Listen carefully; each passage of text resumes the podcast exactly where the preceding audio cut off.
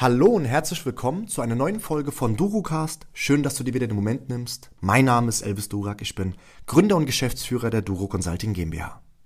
Was wollen die meisten Verkäufer? Sicherlich vieles, aber natürlich auch eine hohe Zusatzquote beziehungsweise eine hohe Abschlussquote. Egal ob im Verkauf oder auch in der Akquise. Wenn ihr das wollt, dann müsst ihr Zeit investieren. So viele tanzen auf drei, vier oder auch mehrere Hochzeiten und sind nicht zufrieden mit dem Ergebnis. So ging es mir damals auch. Ich habe damals gedacht, ich weiß es besser, bis ich richtig auf die Fresse geflogen bin. Ich war in einem Gespräch mit meinem damaligen ersten Mentor, suchte hier nach Rat. Es ging darum, dass ich abgesehen von meiner Vollzeittätigkeit im Vertrieb mir nebenbei etwas dazu verdienen wollte. Die Provisionen sind noch nicht geflossen, die Kunden zahlten erst langsam, ich stand unter Druck, hatte ja Kosten, beziehungsweise wollte mir auch mal was dazu gönnen. Mit einem geringen Fixum ist es hart. Meine Empfehlung an dieser Stelle ist trotzdem, sei immer, wenn du noch nicht dein eigenes Business hast, in einer Company, in einem Unternehmen, die großzügige Provisionssätze hergeben, gerne auch dafür ein geringes Fixum, aber keine Deckelung und hohe Provisionssätze. Das motiviert und es führt auch dazu, dass du am Blei bleibst und nicht dich zufrieden gibst mit deinem Fixum. Also, ich war in, einem, in meinem Gespräch mit meinem damaligen ersten Mentor zu der Person selbst, Unternehmer seit über 25 Jahren, Multimillionär, drei bis vier Einnahmequellen, sehr erfolgreich in seinem Business, hat Plan, aber wirklich sowas von. Und zu meiner Person, ich war jemand, der neu im Vertrieb war, vor nichts eine Ahnung, aber trotzdem war ich ein Besserwisser. Ich suchte irgendwo nach Rat, aber habe trotzdem das gemacht, was ich mir selbst immer wieder eingeredet habe.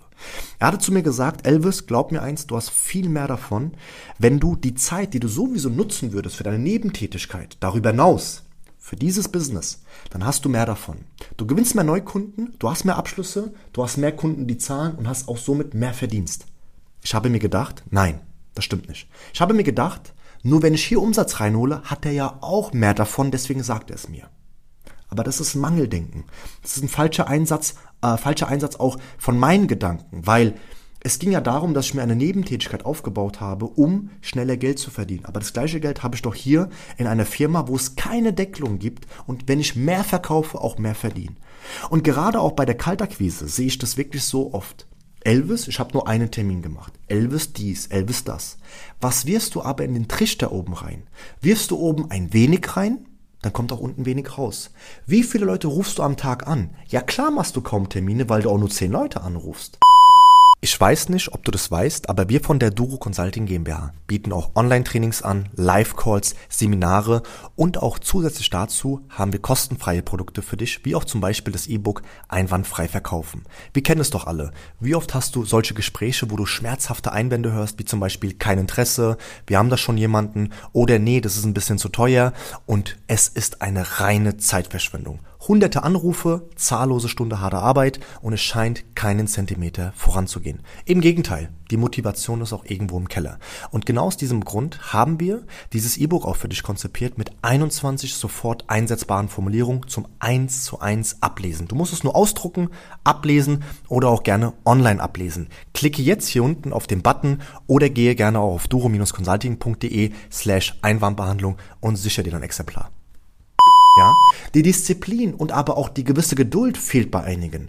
Die sind im Verkauf, sollten auch wissen, was so durch so einen Termin kommen kann und entstehen kann, nämlich einen gewonnenen Kunden, eine neue Rezension, eine neue Bewertung, eine oder mehrere Empfehlungen, die ausgesprochen werden und einfach einen zufriedenen Menschen, der mit deinem Produkt und deiner Dienstleistung happy ist.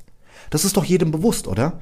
Und wieso macht man es trotzdem nicht? Ich habe dafür keine passende Antwort, außer dass man zu faul ist. Und das doch gerade das dreckige Geschirr gerade relevanter ist, als in der Primetime Interessenten zu akquirieren.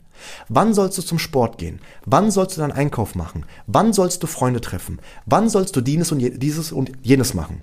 Ich kenne es doch selbst. Ich habe ja auch Bock, mit Freunden zwei, drei Stunden mal Mittagessen zu gehen. Oder auch mal Sport nicht früh morgens oder spät abends zu machen, sondern auch gerne mal mittags. Aber trotzdem alles nach deiner Arbeit. Gerne auch vor deiner Arbeit. Entweder vor oder nach deiner Arbeit. Aber nicht während der Primetime.